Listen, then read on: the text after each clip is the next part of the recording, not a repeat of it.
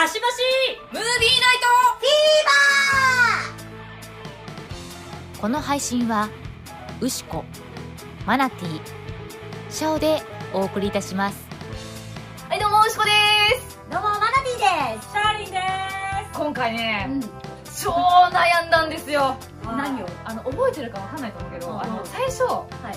ハッピーデスデーにしようあでそうそうそう。でその後に自分の中で7作品ぐらいこう候補が出ちゃってこれやりたいなこれやりたいなってもなとか。でもう悩みに悩んで今日は4月ということもはい。ありまして決めてきました。はい。はい。はい。アメコミじゃございません。はい。そうですねこの顔ではい。はい。こんな感じまあちょっと出てるけどね。はい。なんかグレルトが出ちゃってる出ちゃってるけどそうね紹介しながらちょっと私も泣いちゃうかもしれないはいって思っております、はい。今回ですね、えー私よしこが紹介する映画は、はいシング・ストリートです。あああほいほい。はい。見たことあるないはい。今公開中のシングじゃないですよ、うん。シング・ストリートです。はい。では話していきます。お楽しみに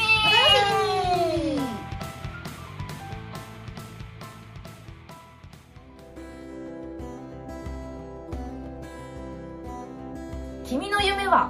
僕の夢になった。お。これキャッチコピーね、はい。はい。はい、いろいろサクサクっといこうと思います。はい。はい。シングストリート、うん。まずはあらすじです。はい。1985年、うん。アイルランドの首都ダブリンに家族5人で住む末っ子14歳のコナーは、大不況による父親の失業をきっかけに、私立高校から公立高校に転校することに。はいは両親の不仲、新しい学校でのいじめ、校長の虐待的指導もあり、唯一の楽しみは、兄のブレンダンと一緒に見るテレビの音楽番組でした。そんなコナーはある日モデル志望の年上の女の子ラフィーナに一目惚れをします、ラフィーナに振り向いてもらうためとっさに「俺バンド出ててさ今ちょうどモデル探してんだよね。ミュージックビデオに出演しない。撮影する日決まったらさ連絡するからさ」と伝えたのでした。ちょづきすぎじゃない？大丈夫？嘘でしょ。番号を無事ゲットしたコーナーはうんバンドメンバーを探すところからスタートです。さてコナーと彼女とバンドは一体どうなるのでしょう？というようなですね。可愛いな。多少ちょっと私のあのデフォなんかるよわ大きくするのが入りましたけど。も、はい。まあ、コナーが自分で考え心が成長し人生を切り開いていく作品なので、はいまあ、そういった意味で4月心機一転する人なんかは背中を押されるんじゃないかなと思います。ははい、でこちらがですね、ちゃいいあの2016年に公開されたうん。アイルランドのうん。青春音楽映画です、へはい、で監督脚本は、うえ監督脚本制作うん。はジョン・カーニーさん、うん。はい、アイルランドの方で、うんこの方がダブリンで過ごしたうん。子供時代を自伝的に描いた、映画です。まあちょうどその頃だったんだな。じゃあうん50代ぐらいだ今ね。ね、ちょっとねウィキペディアをねうん。見たんですけど、うん。1980年代のアイルランドは、財政赤字とうん。公式債務の増加による経済危機で所得の60%が課税されえ失業率も20%まで上昇って書いてあ地ります、獄じゃないか。これさ60%ってさ1万円稼いだら6000円取られるそういうことで大丈夫ですか？そうそうだね。怖い！可愛い。もう大変ですよそんな。でその監督のですね幼少期、まあ、そんな大不況とでいじめがあってでさらにですね宗教的な理由で割と近年まで離婚が許されていなかった。あそうなんだ。そうなの。あの United Kingdom はうん。面倒くさいから結婚しない人が結構いる。そうだから家では両親が喧嘩してさでだから環境としてはメンタル的にも厳しいよね。で実際にご兄弟がいらっしゃいまして、まあ、それは兄弟仲は良くなるだろうし、で映画を見てもこういった兄弟だったんだろうなっていうのがすごい想像ができます。で作品の内容も取り巻く環境はあれだけどそういったのもあってどんどんこうバンド活動にのめり込んでいくのね。そうね。まあそうね。もう逃げ道だよね。そうそうそう。そうそれはしょうがないわ。で女の子にモテたいかっこつけたいチューしたいバンド楽しいお兄ちゃん見てって可愛いんですよもう。高校生でしょ？そう。高校生男子。まあもうそうなりがちだよ。そうしモテたいからバンドやります音楽が好きだからとかじゃなくそう。わかるわかる。そう。いたいたそういう子。そうそうそう。音楽が純粋にやりてえやつは女の子じゃないくてもうずっとギター触ってるから。そうそうそうそうそう。そう。そうで、まあもそのやったものを全部お兄ちゃんに見せてお兄ちゃんからなんか言葉をもらってなんか嬉しいみたいなお兄ちゃん大好きな感じがねすごいでこれですね監督がバンドをしてたしてたこともあって空気感が絶妙らしく日本のですねアーティストバンドの人がこの映画良かったって言ってる記事も出てきてこれもちょっとだけですね読んだんだけどあのバンド活動のシーンに関して「分かる!」とか「あるある!」とか「俺らもこうだった!」っていうのが書いてあってバンドマン心をめちゃめちゃくすぐる映画のようです見たら辛いだろそうかマーティはねやってた。ちなみにですね映画には当時の音楽として、うん。ザ・キュア、あアーハデュラン・デュラン、うん。ザ・クラッシュポールオーツうん。スパンダーバレーうん。ザ・ジャムなど使用されており上がります、うん。はい、でオリジナル楽曲もですねどれも超いいんですよね、うん。もうグッときてあのもう泣けます、うん。はい。でネットフリックスで私見てたんで、うんうん。聴きたい音楽シーンにすぐ飛べないじゃない。あー止めないもうさ円盤だったらね、うんチャプターでいけるのに。そう。音楽ものだったらね必ずついてるのに。ここだけそう。それがねすっごいもどかしい。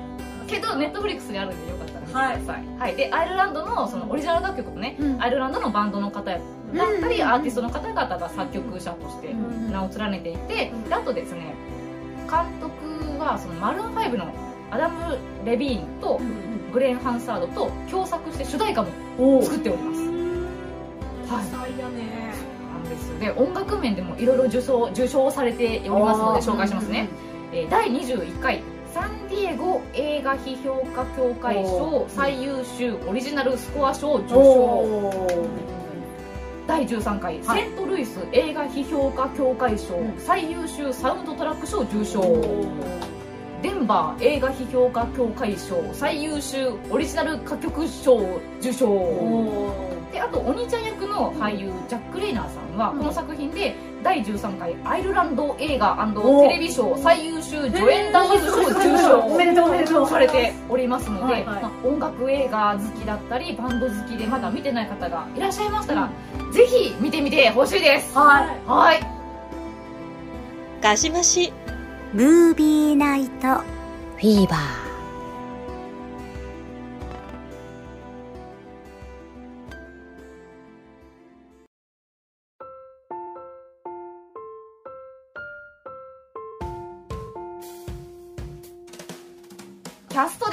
はい。無名の俳優を映画に起用しておりまして、うんうんこの役は今作でデビューしたフェルディア・ウォルシュピーロさん、はい。はい、ちょっと前にですね上映していた「コーダ愛の歌」あ出演されていらっしゃいます。はい。いやまだ見てないけど見たいなそう私も見たいで、ーえーラフィーナ役、うん。あの恋される子ですね、うん一目惚れされる子。ルーシー・ボイントンさん。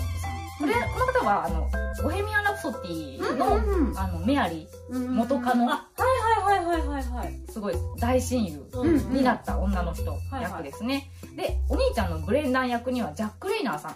この方ですね。あの、まあ、この作品の前には「トランスフォーマー」にも出てて、この作品の後は「ミッドサマー」にも出演されてそうだよね。うんおります。はい。はい。後で見てきます見てください。でこのね3人の若者のシーンがあるんですけど、うんうんもうね。言語化してもらえますか？もうねお願いします。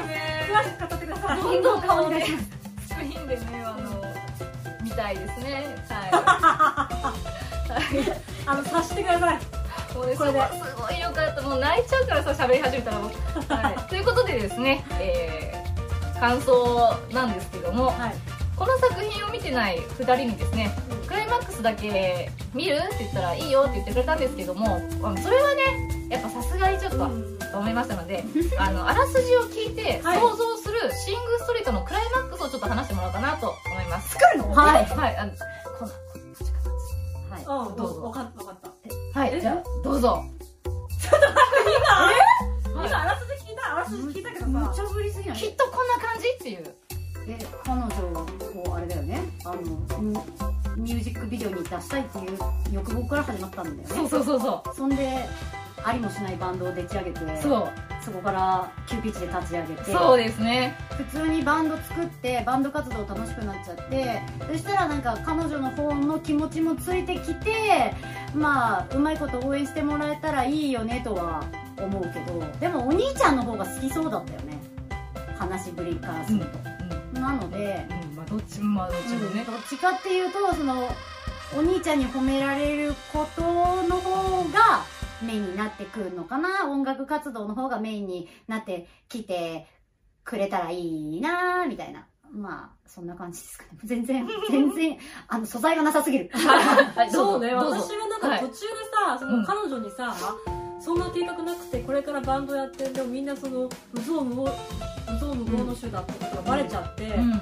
揉めるのかなって気がする。でバンドの方も、ね本当に曲がやりたかったわけじゃなくて、うんえっと彼女にモテたいせいなんだろうとかっていうことがバレて、大揉めするんじゃないかなって気がするんだけど、はいはい。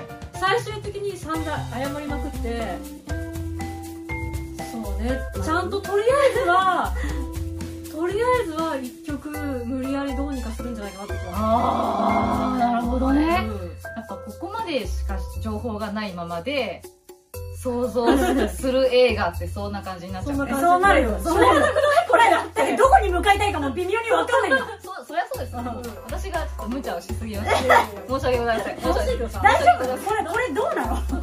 事故？いや事故。いや大丈夫使います。大丈夫ですはいはいははいいどこまでねこう想像だけでいけるかなとまあ揉めるよね絶対ね。とは思ってるんだよでもまああの若いので、バンド同士のそのうん。音楽性の違いとかは絶対あると思うんですよ。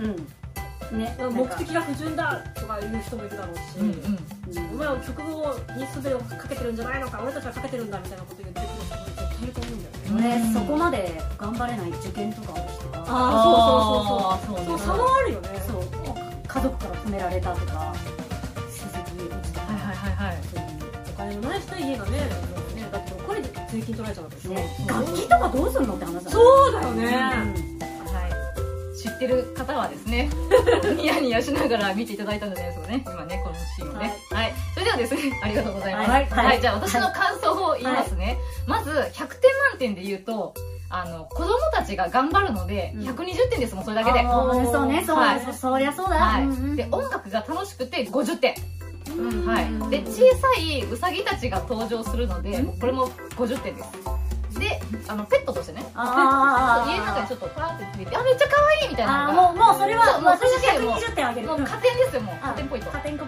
加点ポイント。はい、で個人的にはまあ計100 220点となっておりましてであと多少のね暴力はあるんですけども、うんうん人が死ぬことはなくて大変ポジティブな映画で、まあ、現在の情勢でね心がヒリヒリする方でも見られるので、そうね。あの加算して250点ってとこですかね、はいはい、で前編でもお伝えしましたけども環境が厳しい中でもこんなにピュアにすくすくと育ったのは、まあ、お兄ちゃんとお姉ちゃんもいるんですけど、まあ、その2人の存在が大きいのかなと思うのねでとはいえ映画では、まあ、あまりお姉ちゃんって出てこないんですけど、うんあの長男長女のね忍耐あっての弟のピュアさだと思うんですよ私は。そうだね、うん。お親のガミガミを受けてくれてるんだね先にね。でまああと音楽やバンド好きで特に見てほしい層としては弟や妹がいる人たち。うん刺さるでこれは。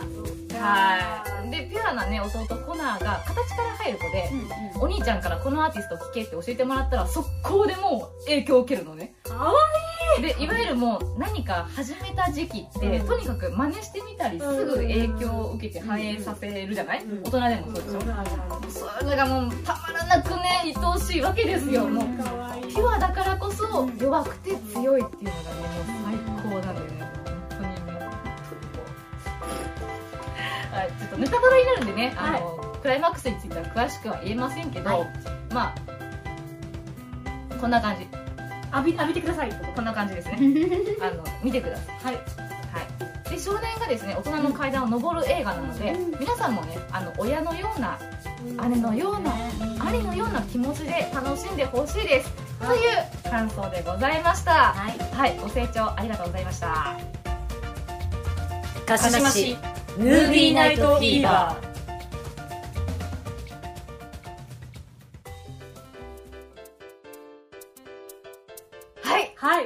ことで、無茶ぶりも含めてですね、はい。シングストリートの紹介でございましたが、はい。どうでしたか？これでいいのかって今思ってます自分の感想。結末が当たってるのか外れてるかを確認したいと思います。はいぜひ見てください。ははいいどうでしたか？あーバンドのねその若い美空でバンドをやるっていうことはまあ私も経験がございますので、多分かゆいだろうなと思ってます。かいああもうああ恥ずかしいみたいなを掘って埋まりたくなる気持ちにさせられるだろうなって思ってああ自分と比べてね。うん多分みんなが通る道しかないんだよ、あそこの界隈は、もう音楽性の違いでぶつかりいや